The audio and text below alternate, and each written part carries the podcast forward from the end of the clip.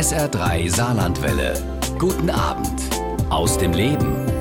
Frauen sind anders krank als Männer. Ihre Symptome sind oft andere und sie reagieren anders auf Medikamente. Doch in der Medizin gilt der männliche Körper noch immer als Standard, sagt Dr. Werner Bartens. Was das für Folgen für Frauen hat, zeigt der Mediziner und Wissenschaftsjournalist in seinem spannenden Buch Gesundheitsrisiko weiblich, warum Frauen von der Medizin falsch verstanden und schlechter behandelt werden. Heute ist er mein Gast bei SA3 aus dem Leben und wir unterhalten uns darüber, was die Gründe dafür sind und wie eine bessere Medizin für für Frauen aussehen müsste. Hallo Herr Barton, schön, ja, dass Sie sich Zeit heute für uns nehmen. Ja, hallo, grüße Sie. Und wir haben unser Gespräch aufgezeichnet. Dafür haben Sie ja in einem Studio in München Platz genommen. Genau, ich grüße aus der bayerischen Landeshauptstadt.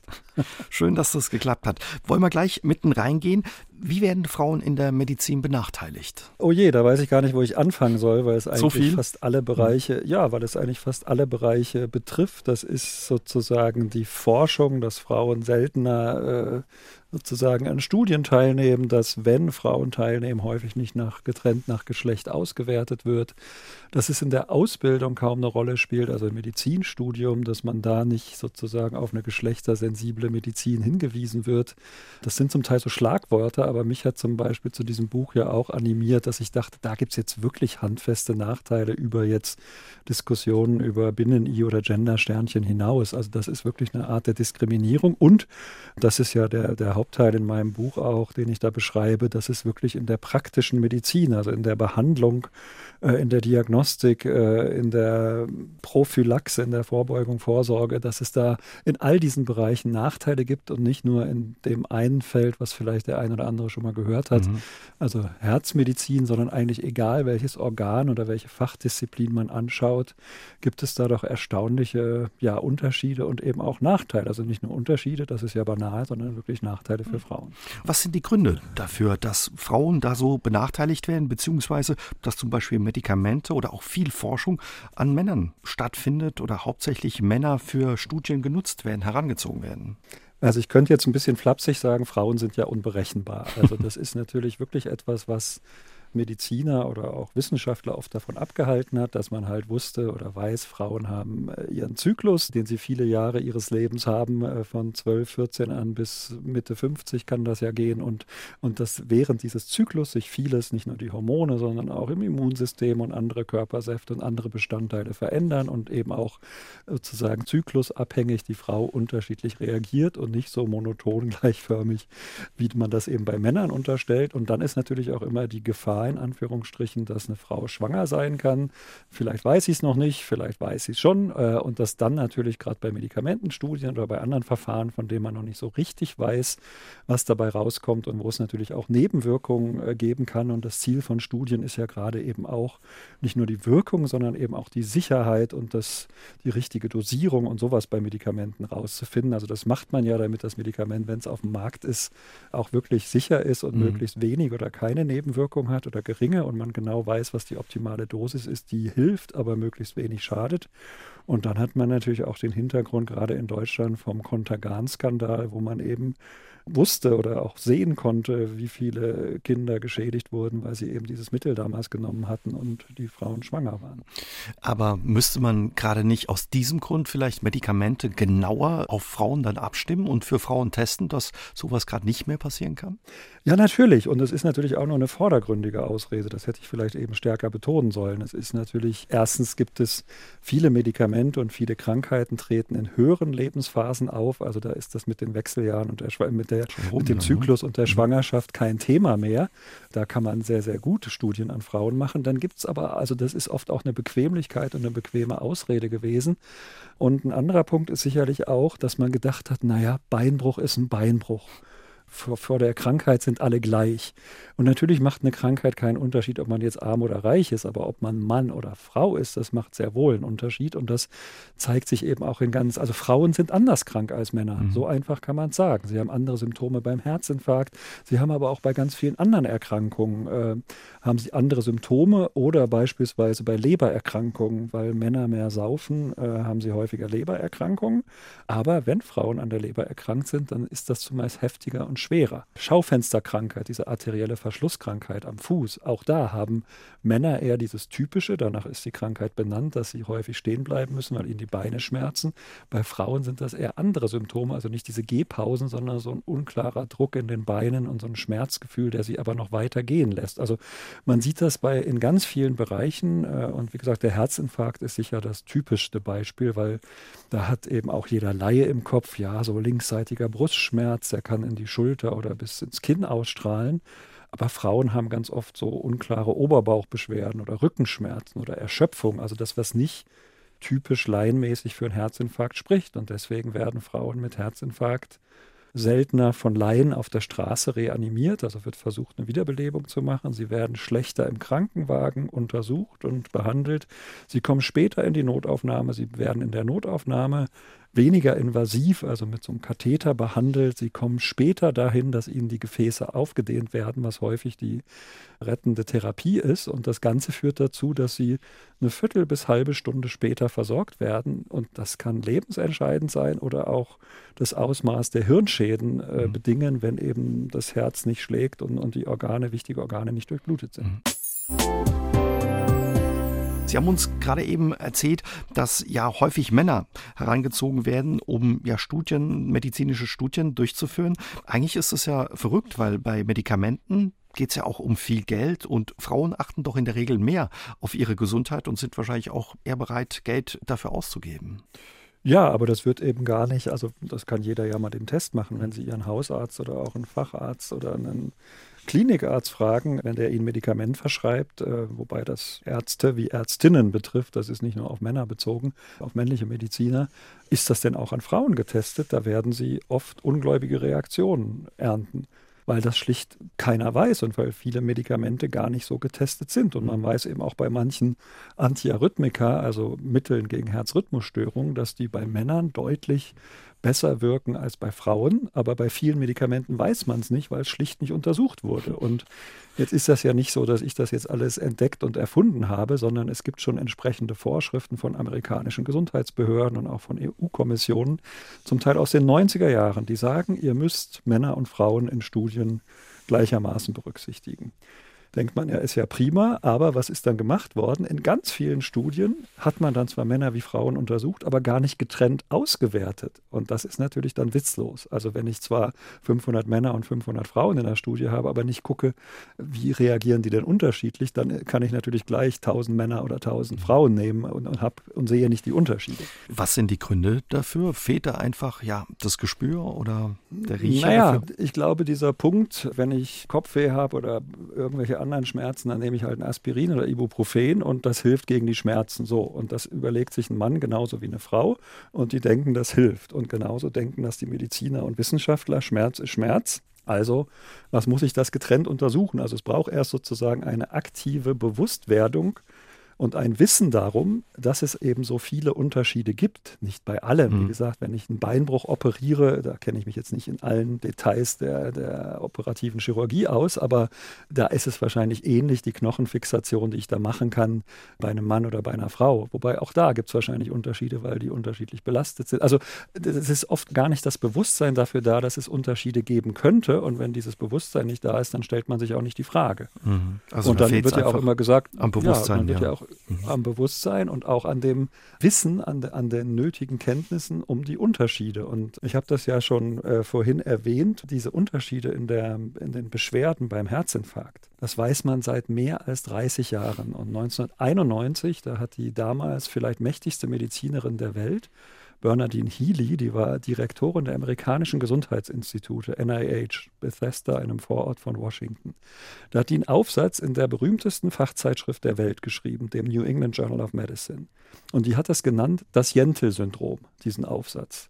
Und sie hat darin beschrieben, dass Frauen sich wie Männer verkleiden, verhalten müssen, so analog zu dieser Kurzgeschichte und dem Film mit Barbara Streisand, Jentel, um ernst genommen zu werden. Also sprich, Sie müssen sich bei einem Herzinfarkt verhalten wie ein Mann, also die gleichen Symptome haben wie ein Mann, um gut behandelt zu werden. Das war 1991 dieser Fachaufsatz. Wichtigste Medizinerin der Welt, berühmteste Fachzeitschrift, das ist mehr als 30 Jahre her. Jetzt gab es 2019 eine große Studie aus den Niederlanden mit mehr als 6000 Teilnehmern, Teilnehmerinnen, die genau wieder gezeigt hat, die Unterschiede. Frauen werden schlechter behandelt mit Herzinfarkt, später behandelt, es wird nicht so gut erkannt. Sie haben schlechtere Aussichten und äh, nach einem Herzstillstand verlassen, glaube ich, 55 Prozent der Männer gesund die Klinik, aber nur 23 oder 24 Prozent der Frauen. Was also das sind handfeste Nachteile. Ja. Also da fehlt einfach das Gespür, auch nach so einer langen Zeit, was man gar nicht glauben kann. Aber wie Sie auch sagen, das hat dann richtig äh, starke Konsequenzen auch für die Frauen, wenn ein Herzinfarkt nicht richtig behandelt wird, auch wenn man ihn überlebt als Frau. Na klar, das ist unter Umständen ist es tödlich, also mhm. kann es den Unterschied zwischen Leben und Tod ausmachen. Oder, ich meine, es gibt ja diese, dieses Schlagwort Time is Brain, also die Zeit, die vergeht, ist Gehirnmasse, Brain, Gehirn, die, die dann verloren geht, wenn das Herz eben nicht schlägt und, und der Körper nicht gut genug durchblutet wird und das Gehirn nicht ausreichend mit Sauerstoff versorgt wird und dann stirbt da Gewebe ab und man bleibt behindert, stark eingeschränkt, körperlich wie geistig möglicherweise zurück und ist sein Leben lang dann ein Pflegefall oder hat zumindest Einschränkungen. Also das sind handfeste, konkrete Beweise. Und kleine Ergänzung noch, das war nicht nur diese amerikanische Chefin, sondern es gibt eine sehr verdienstvolle Kardiologin von der Charité, Frau Regitz Zagrosek heißt die, die hat auch in den 90ern, Mitte der 90er schon auf Kongressen, auf Tagungen, in Fachaufsätzen Dutzende, wenn nicht Hunderte Mal hat sie darauf hingewiesen, hat das publiziert, hat das gezeigt. Also das ist das Wissen, zumindest was jetzt den Herzinfarkt angeht und die Benachteiligung von Frauen, ist da, ist vorhanden, es wurde nur nicht zur Kenntnis genommen oder wahrgenommen. Mich erinnert so ein bisschen an die Diskussion um den Klimawandel. Diese ersten Warnungen vom Club of Rome, das war aus den 70er Jahren, 70er, Grenzen ja. des Wachstums, genau. Mhm. Und jetzt seit vier, fünf Jahren ungefähr reden wir alle darüber. In der Süddeutschen Zeitung hatten wir einen Kollegen, der hat vor 20 Jahren schon drüber geschrieben. Das hat auch, das, es wird dann einfach nicht wahrgenommen. Es braucht offenbar so einen bestimmten Punkt, wo es dann losgeht und es plötzlich bei allen im Bewusstsein ist. Und das ist in der Medizin, was die Frauenbenachteiligung angeht, leider noch nicht erreicht. Wie unterscheidet sich denn, wenn wir nochmal zurückkommen, Herr Bartens, zu den Medikamenten, die Wirkung von Medikamenten bei Männern und Frauen? Das kann ganz unterschiedlich sein, zum Beispiel bei Schmerzmitteln. Man weiß, dass Frauen Schmerzen anders wahrnehmen als Männer und dass das meistens auch intensiver ist, auch wenn ja das Klischee besteht, dass Männer wehleidiger sind. Aber da kann es einfach so sein, dass die Schmerzdämpfung nicht so ausgeprägt ist wie bei Männern durch das bestimmte Medikament. Und wie gesagt, bei Herzrhythmusstörungen weiß man, dass da diese Rhythmusstörungen nicht so gut belegt sind. Das ist im Detail, warum das so ist, manchmal noch gar nicht richtig mhm. verstanden. Man weiß, dass das Immunsystem von Frauen anders reagiert. Das ist ja vielleicht auch nicht so verwunderlich, weil eine Frau muss ja in der Lage sein, wenn sie schwanger wird, einen fremden oder zumindest teilweise fremden Organismus äh, neun Monate mit sich herumzutragen, ohne den abzustoßen. Und deswegen ist das Immunsystem bei Frauen anders als bei Männern. Das hat man auch bei der Covid-Impfung beispielsweise gemerkt, bei der Corona-Impfung, dass da auch Frauen häufiger auf die Impfung etwas stärker reagierten.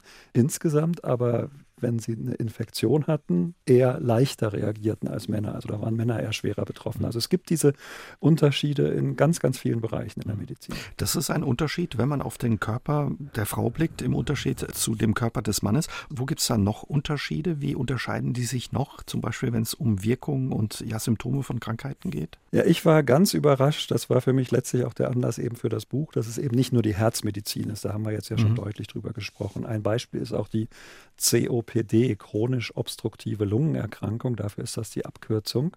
Und da hat man beispielsweise äh, Ärzten vorgelegt, Fälle, hat so typische Symptome geschildert. Und die waren identisch. Der einzige Unterschied bei diesen Fällen, also die haben nicht die Patienten gesehen, sondern nur die beschriebenen Fälle, war, dass es mal Männer, mal Frauen waren. Und bei mehr als 60 Prozent dieser beschriebenen Fälle mit typischen Symptomen haben die Ärzte gesagt, ja, das ist eine COPD, wenn Mann drüber stand. Bei diesen Fällen, bei diesen Bögen, auf denen die Fälle beschrieben waren, wenn Frau drüber stand, waren das nur gut 40 Prozent. Weil die Ärzte einfach, und das waren Lungenärzte, Lungenexperten, weil die einfach so geprimed waren, so darauf fixiert waren, das ist eine typische Erkrankung von Männern. Und deswegen, wenn männliches Geschlecht dabei ist, bei den identischen Symptomen, erkennt es ungefähr zwei Drittel, dass das diese COPD, also diese chronische Lungenerkrankung ist. Wenn das einer Frau zugeschrieben wird in diesen Fällen, dann sind es nur etwas mehr als 40 Prozent. Das fand ich zum Beispiel sehr beeindruckend, weil man einfach nicht damit rechnet, dass Frauen so häufig diese Symptome haben wie Männer. Oder ein anderes Beispiel ist, Nierenerkrankung, also eine chronische Niereninsuffizienz, also eine Nierenschwäche, bei der es dann eventuell zur Dialyse, also zur künstlichen Blutwäsche kommen muss oder auch sogar zu einer Organverpflanzung. Frauen haben das häufiger als Männer. Aber Männer sind häufiger an der Dialyse. Also obwohl die Krankheit bei Frauen häufiger häufiger ist, auftritt. Mhm. häufiger auftritt, häufiger vorkommt, sind an der künstlichen Blutwäsche dann eher Männer. Wenn man guckt bei Organspende, ist es auch so. Frauen spenden mehr Organe, aber Männer bekommen mehr verpflanzt. Also auch da gibt es diese Ungleichheit, obwohl Frauen eigentlich die Bedürftigeren wären. Und da wird es jetzt interessant, da geht es jetzt nicht nur um biologische Unterschiede, sondern da kann man natürlich auch fragen, hat das vielleicht auch mit einer sozialen Rolle zu tun oder damit, das ist eine Vermutung zumindest in der Fachliteratur, dass Frauen, wenn die Nieren krank werden, dann sagen, naja gut, vielleicht dauert es eh nicht mehr so lange alles und jetzt noch dieses Aufwendige mit zweimal oder mehrmals die Woche zur Dialyse. Und da muss man ja so eine Fistel am Unterarm legen, über die die künstliche Blutwäsche dann erfolgt. Da wird dann ja reingepiekst. Dass sie das vielleicht auch nicht so häufig wollen, das ist dann natürlich auch interessant. Woher kommen diese verschiedenen Rollenmuster in der Medizin? Und es geht nicht nur um biologische Unterschiede oder Unterschiede in den Beschwerden und wie sich eine Krankheit äußert oder wie häufig sie ist, sondern natürlich auch damit, wie tritt eine Frau gegenüber einem Arzt oder einer Ärztin auf? Und umgekehrt, wie reagieren Ärzte, Ärztinnen darauf, ob eine Frau oder ein Mann da mhm. ist? Genau.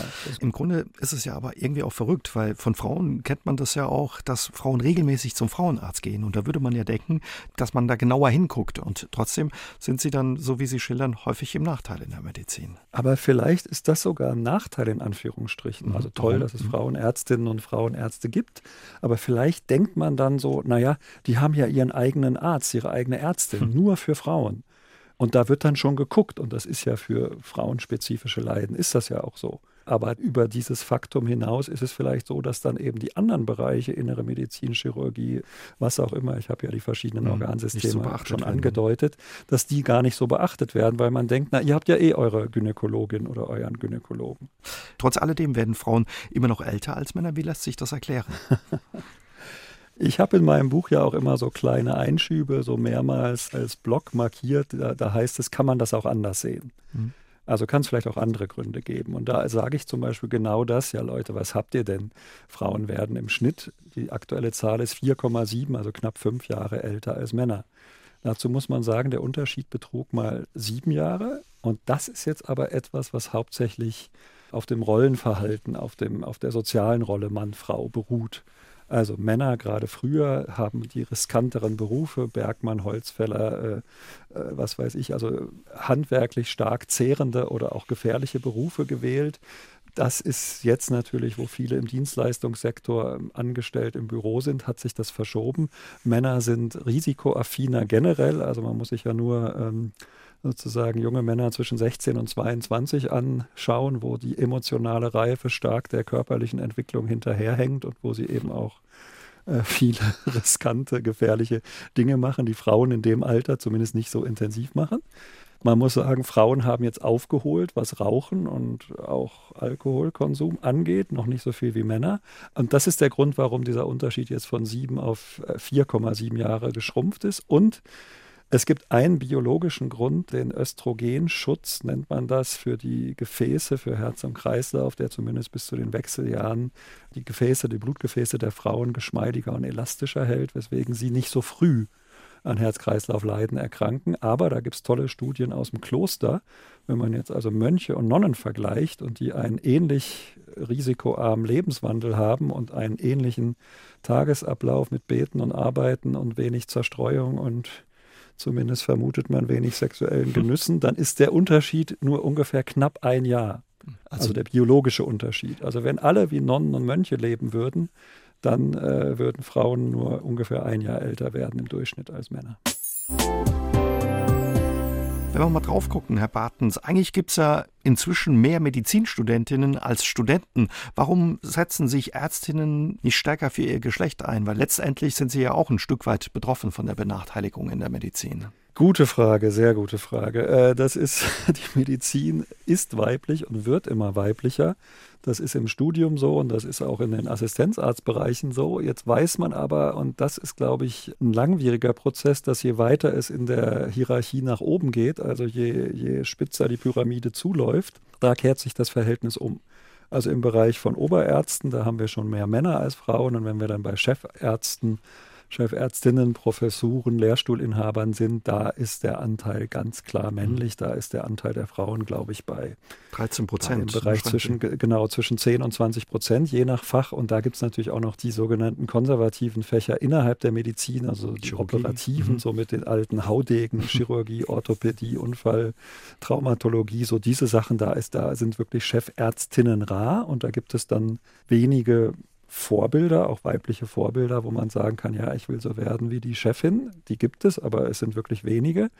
Und da muss man natürlich auch sagen, dass da sind wir bei einem gesellschaftlichen Punkt natürlich immer noch unsere gesellschaftlichen Rollenbilder, wer kümmert sich um Familie, wenn Kinder da sind, die Aufteilung, dass diese Berufe häufig auch nicht sehr kompatibel sind mit, also was die Arbeitszeiten angeht, mit Familie und dass da auch die Medizin, die ist ja, wissen wir ja, ähnlich reformfreudig wie die Bundeswehr und die katholische Kirche, also dass die da auch sehr wenig unternimmt, um das zu ändern. Äh, ich kenne etliche Kolleginnen und Kollegen aus der Medizin, aus der Schweiz, die haben schon vor Jahrzehnten viel besser mit Teilzeitmodellen gearbeitet und da konnte man sich sozusagen die prozentuale Stückelung aussuchen und das waren dann auch Oberärztinnen dabei und zum Teil auch Chefärztinnen. Also das ist, da ist Deutschland sicher auch nochmal besonders rückständig. Also da, ich höre raus, muss noch einiges passieren und und Sie selbst sind ja auch Mediziner, haben unter anderem in Freiburg, Montpellier und Washington studiert. Später haben Sie als Arzt unter anderem an den Unikliniken in Freiburg und Würzburg gearbeitet, aber auch waren Sie in der Forschung tätig, unter anderem auch in der USA. Was haben Sie dabei ja über den weiblichen Körper gelernt und vor allen Dingen auch in der Behandlung von Frauen erlebt in den Unikliniken und Kliniken? Ja, Sie haben ja einige meiner Stationen aufgezählt. Am Max-Planck-Institut war ich noch in der Forschung und ich, ich erwähne das, oder weil es eben auch so viele Stationen waren, kann es natürlich sein, dass ich jetzt, wie soll ich sagen, auf diesem Auge blind gewesen bin. Aber eigentlich glaube ich, dass weder die Männer noch die Frauen, und ich glaube, ich habe in der Mehrzahl mehr mit Kolleginnen zu tun gehabt als mit Kollegen, gerade auch in der Forschung, aber auch auf Stationen in der inneren Medizin, dass wir alle nicht den Blick dafür hatten, ob das jetzt ein Mann oder eine Frau war. Das war wirklich, es war zwar innere Medizin, aber Diabetes ist Diabetes und Herzinsuffizienz ist Herzinsuffizienz. Also wir kamen nicht auf die Idee. Was ich allerdings schon gemerkt habe, ähm, ich habe mich ja auch sehr stark dann für Psychosomatik interessiert, auch in früheren Büchern, und das schreibe ich auch in diesem mhm. Buch immer mal wieder, ähm, dass man, wenn Frauen irgendwie so gesagt haben, naja, das ist noch was anderes oder ich oder die sich nicht wohlgefühlt haben, äh, wie wir sie behandelt haben oder dachten, da steckt was anderes dahinter hinter ihrer Krankheit, dass man die oft nicht so ernst genommen hat. Ganz extrem war das mal bei einer Schwangerschaft, in der, da habe ich eine Formulatur in, in Berlin am Urban Krankenhaus, große geburtshilfliche Abteilung gemacht und da kam dann eine Frau, die morgens kam sie an und sagte, äh, das, die Kinder werden um drei geboren. Und es war morgens um acht oder neun. Und das war jetzt aber witzigerweise Frauen gegenüber Frauen, weil es war zu 90 Prozent waren da Hebammen und Ärztinnen und auch Oberärztinnen, die alle gesagt haben, ja, ja, erzähl du nur, weil das war noch gar nicht so weit, dass der Muttermund war noch nicht so weit geöffnet und alle haben gedacht, die können sie wieder nach Hause schicken, die kommt dann am nächsten Tag wieder. Die war auch nicht so wahnsinnig sympathisch, was ja auch immer eine Rolle spielt, ob man da so eine die Chemie Nähe stimmt, oder ja. Genau, ob die Chemie stimmt, ob so eine Nähe entwickelt. Und dann waren alle doch ziemlich baff, dass der erste Zwilling kam um halb drei zur Welt, der andere kurz vor drei. Also die Frau hat das geahnt, gewusst, was auch immer. Und nur einer hat hinterher gesagt, ja, vielleicht gibt es doch eben Wahrheiten auch von den Patientinnen, äh, die, die, die nicht aus in unseren Lehrbüchern stehen oder was, was wir nicht wissen bei aller Erfahrung. Das zeigt eben auch ja, dass Frauen vielleicht auch ein anderes Gefühl oder Gespür für ihren Körper haben. Sie haben noch ein anderes Beispiel, das Sie beschreiben in Ihrem Buch. Da geht es eben gerade auch um das Herz und einen Herzinfarkt. Ja, das war eine Patientin in der inneren Medizin, die eben auch gesagt hat, da ist noch was anderes dahinter und der wir das nicht glauben wollten und wo sich dann deutlich gezeigt hat, dass sie eben tatsächlich irgendwie starke psychische Probleme hatte und äh, wir ihr das unterstellt haben, dass die nur simuliert und dann oder dass sie irgendwie ja ist ein bisschen viel Stress. Das wird ja überhaupt Frauen gerne gesagt. Na, bist ja ein bisschen überlastet, hast ja auch viel um die Ohren und ist wohl ein bisschen viel Stress und geh mhm. mal wieder nach Hause. Und dann zeigt die Untersuchung dann eben doch, dass sie einen äh, manifesten Herzinfarkt hatte und dann schleunigst behandelt werden musste. Für Ihr Buch haben Sie auch mit vielen Patientinnen und Patienten, Ärztinnen und Ärzten gesprochen, auch Wissenschaftlerinnen und Wissenschaftlern. Was haben Sie dort zu hören bekommen, wenn es um den Umgang ja mit Frauen im Vergleich zu Männern geht? Naja, bei denen, die nicht ausdrücklich sich das jetzt auf die Fahnen geschrieben haben als, als Forschungs- oder als Praxisthema, war das eigentlich gar nicht so bewusst. Oder gab es dann so einzelne Anekdoten, die die ähm, Ärzte, Ärztinnen äh, in Zweifeln gebracht haben oder zum Nachdenken. Aber es ist eigentlich, ich hatte immer noch das Gefühl, da ist eigentlich bisher wenig angekommen oder wenig Bewusstsein mhm. dafür da. Das war das eine. Und bei denen, die das nun schon, es gibt ja leider auch sehr wenige, aber es gibt eben solche Stellen für Gendermedizin oder für gendersensible Medizin an Unikliniken, aber das sind dann meist so kleine Nischeninstitute. Also das wird so ein bisschen abgetan und naja, da richten wir mal eine Stelle ein. Ist ja vielleicht gerade Mode und sind ja jetzt gerade irgendwie viele Frauenthemen so am Start da höre ich so zweierlei. Einerseits natürlich dieser riesige, immense Forschungsbedarf, also so nach dem Motto, ganz viel wissen wir ja noch gar nicht. Sie haben mich ja auch vorhin gefragt, mhm. was weiß man denn für Unterschiede von den Medikamenten? Äh, und da konnte ich ein paar Beispiele nennen, aber bei ganz vielen muss man auch sagen, weiß wissen wir nicht, mhm. ist nicht untersucht worden. Und andere, die schon länger dabei sind, die dann zum Beispiel sagen, ich habe ja die Kardiologin da aus Berlin mhm.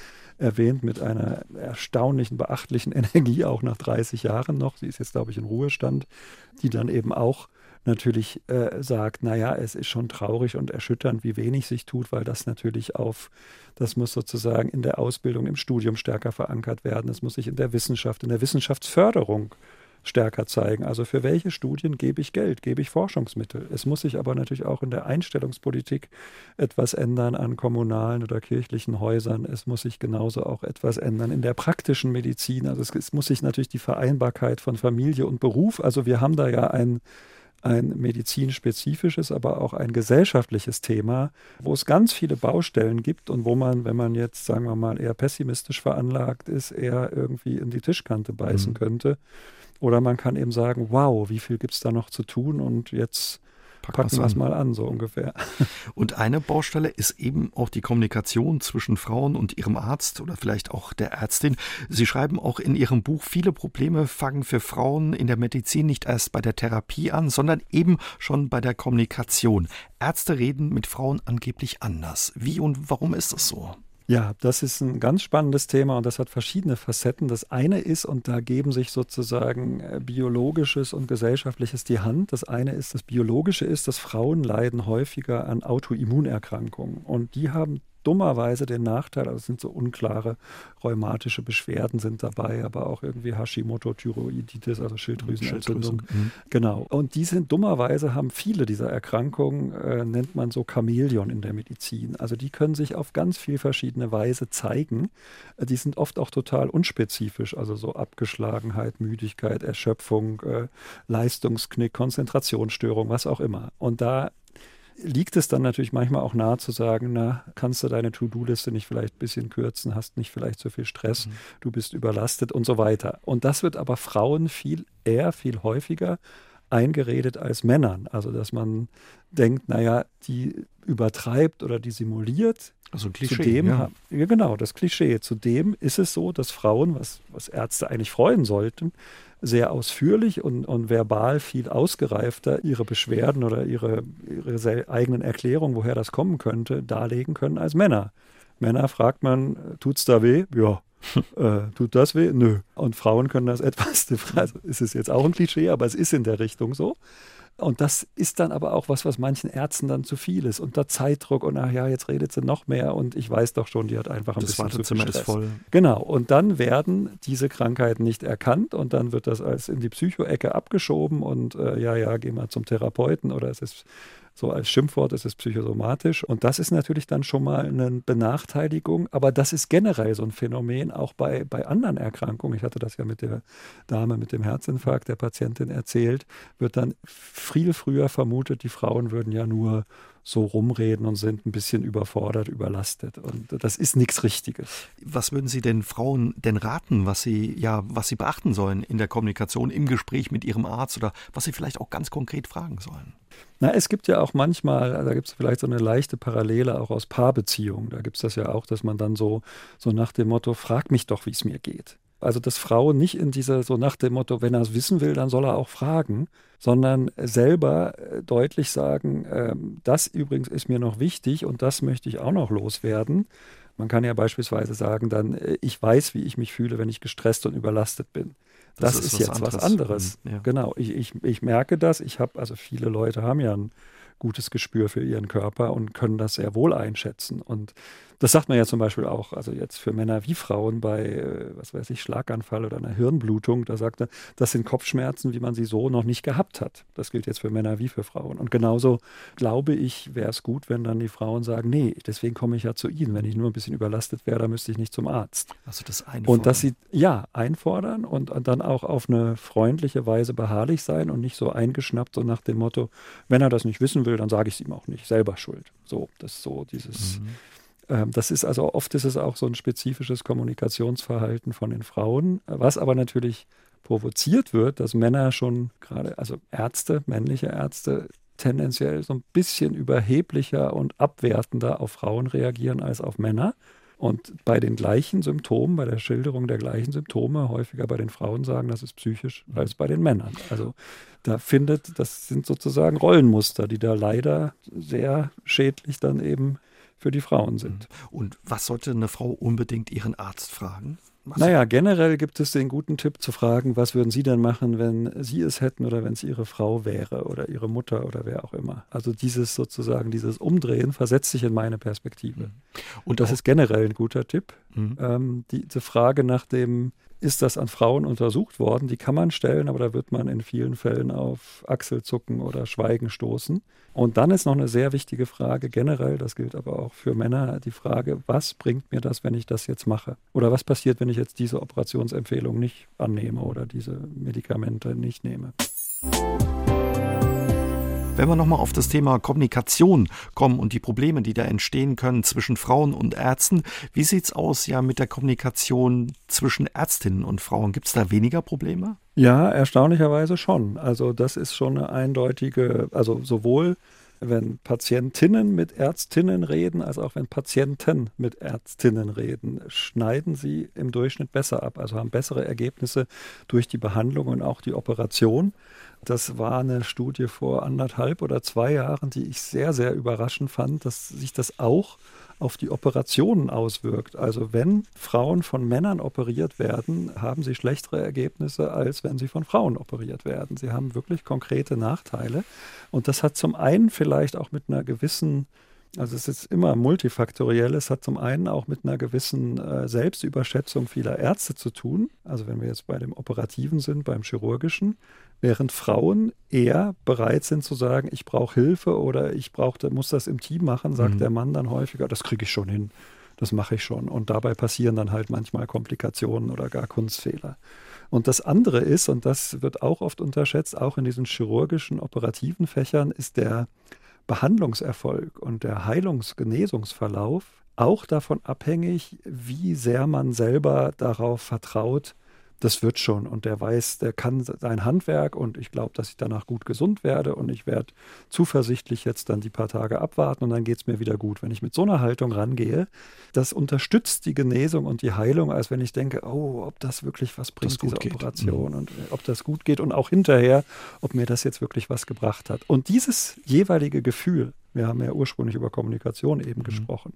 Das können Frauen offenbar besser vermitteln, zumindest gegenüber Frauen und Männern, als es Männer Frauen vermitteln können, also Ärzte ihren Patientinnen.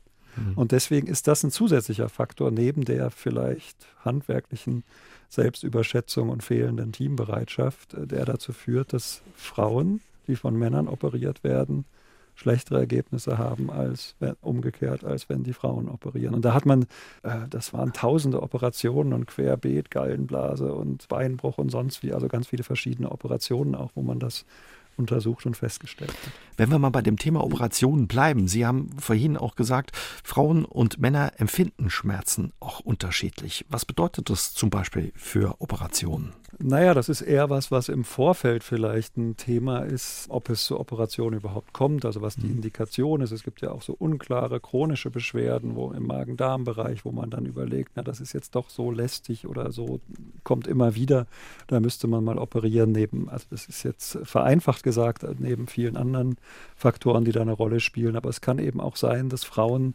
den Schmerz vielfältiger und an vielen verschiedenen Orten schildern und die Männer dann denken, weil sie ja nach diesem an Männern, an männlichen Probanden gewonnenen Lehrbuchwissen geschult sind, so nach dem Motto, das kann ja gar nicht da wehtun, so ungefähr. Ich weiß noch, wie ich im Studium, das war eigentlich ein sehr geschätzter Professor, aber der hat uns noch gesagt, wenn es jemand an mehr als drei Stellen gleichzeitig wehtut, dann ist es psychisch. Also wir reden jetzt nicht von einem Unfallopfer oder mhm. einem äh, jemandem, der Knochen und sonst wie Verletzungen hat, aber so in der inneren Medizin mehr als drei Stellen ist psychisch.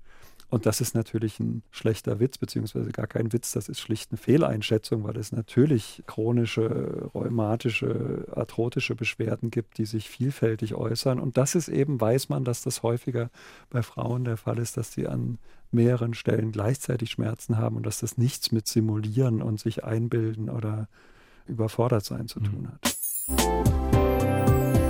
Wenn wir uns noch mal ein anderes Organ anschauen, zum Beispiel die Leber, bei welchen äh, Symptomen sollten Frauen da wachsam sein und leidet die Leber bei Frauen anders? Naja, man weiß das insgesamt. Ich habe das versucht für die verschiedenen Organsysteme in dem Buch immer so gegenüberzustellen. So und so viel Prozent Männer, so und so viel Prozent Frauen sind betroffen. Und bei Lebererkrankungen weiß man nun, dass im Durchschnitt mehr Männer als Frauen betroffen sind. Wegen dem da Trinken. kann man denken, ja, wo ist, ja genau, weil das liegt hauptsächlich auch an de, daran, dass mehr Männer mehr Alkohol zu sich nehmen als Frauen, sowohl von dem, was sie trinken, als auch wie viele trinken. Wenn aber die Leber geschädigt ist oder beziehungsweise die Giftstoffe, die die Leber schädigen können, da sind Frauen viel empfindlicher. Das ist überhaupt eine allgemeine Regel. Egal, ob es um Tabak, Nikotin geht, ob es um Alkohol geht oder auch um andere Giftstoffe, Schadstoffe in der Nahrung, in der Luft, wo auch immer. Frauen reagieren empfindlicher auf Gifte und auf Schadstoffe.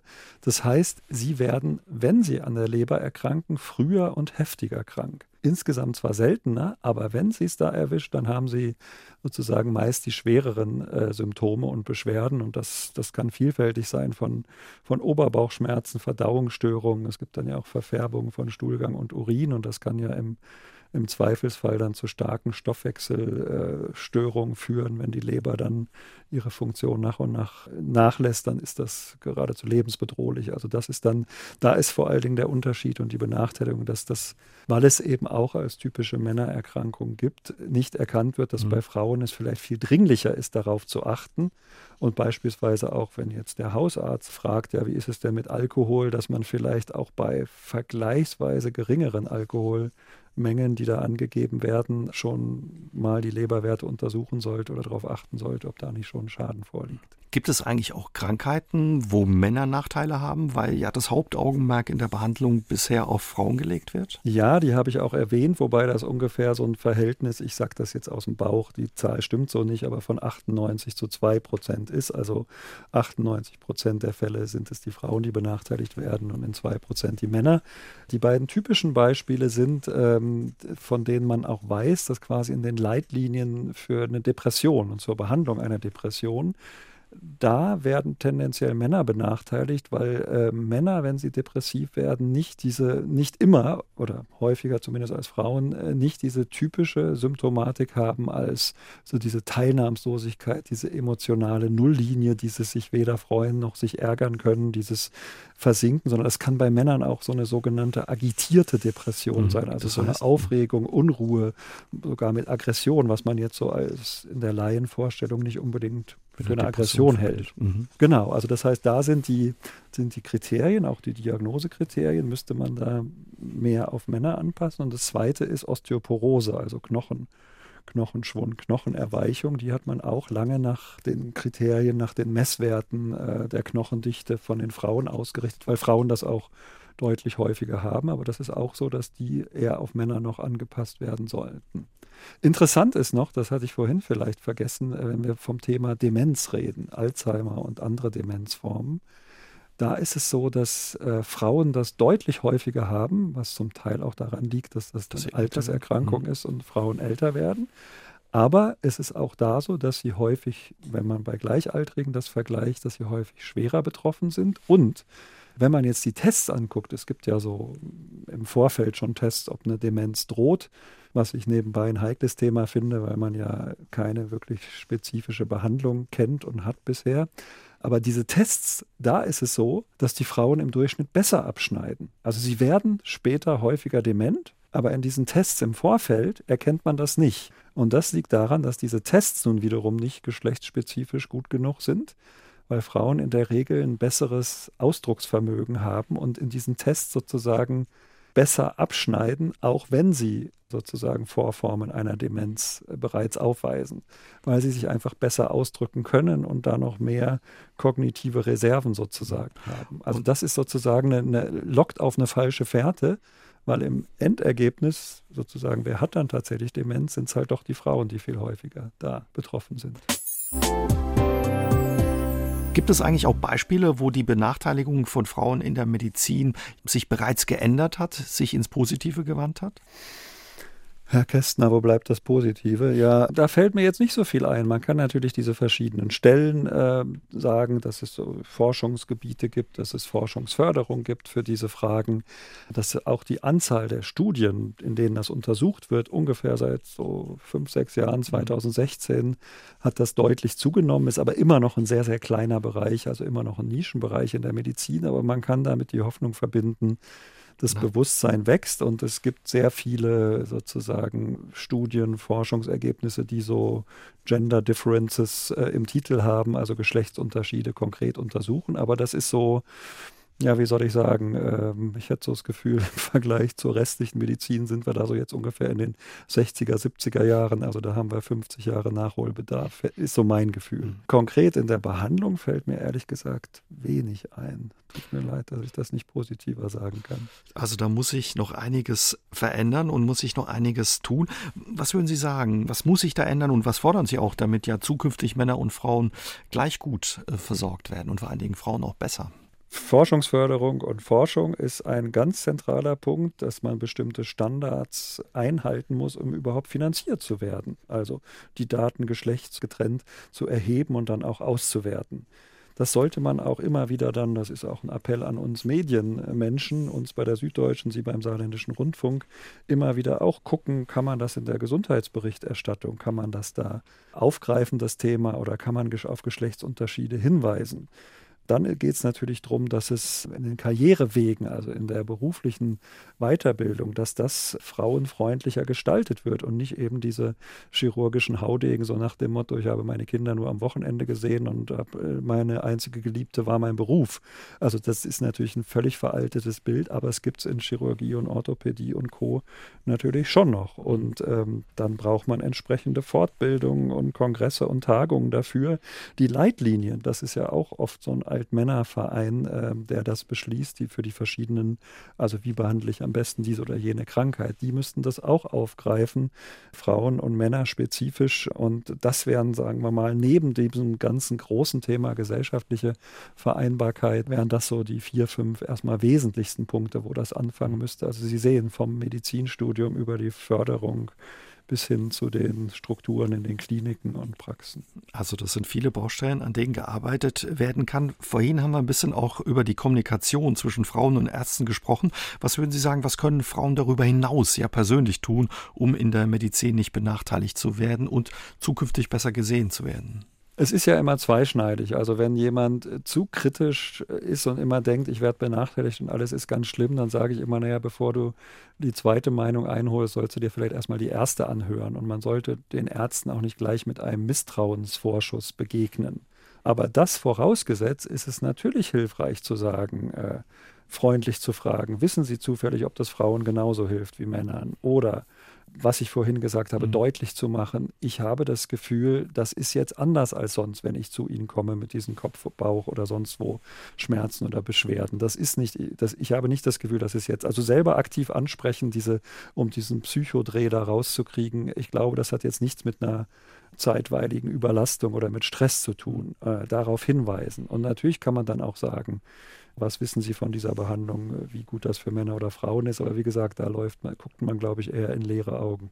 Also einfach, ja, dass Ärzte auch merken, guck mal, da sitzt ein anderer Patient, eben eine andere Patientin vor mir und einfach für ein Bewusstsein zu sorgen oder ein Bewusstsein zu schärfen bei dem Arzt und vielleicht auch der Ja, Ärztin. und ich, ich glaube ja auch, dass es allen Ärzten so geht wie mir. Ich habe ja, ich habe dann ja irgendwann meine klinische Laufbahn freiwillig abgebrochen, dass die natürlich auch immer wieder so Erfahrungen hatten, wie ich sie in diesen wenigen Jahren schon hatte, dass man dann irritiert wird.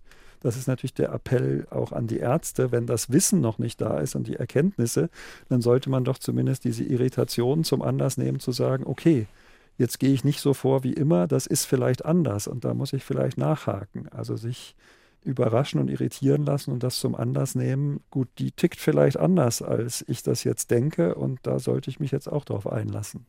Vielen Dank, Herr Bartens, dass Sie ja sich heute Zeit für uns genommen haben und Ihr Wissen mit uns geteilt haben. Dankeschön. Ich danke Ihnen sehr herzlich. Aus dem Leben. Der SR3 Talk am Dienstagabend ab 20.04 Uhr gibt's auch zum Nachhören auf sr3.de, auf YouTube und in der ARD Audiothek.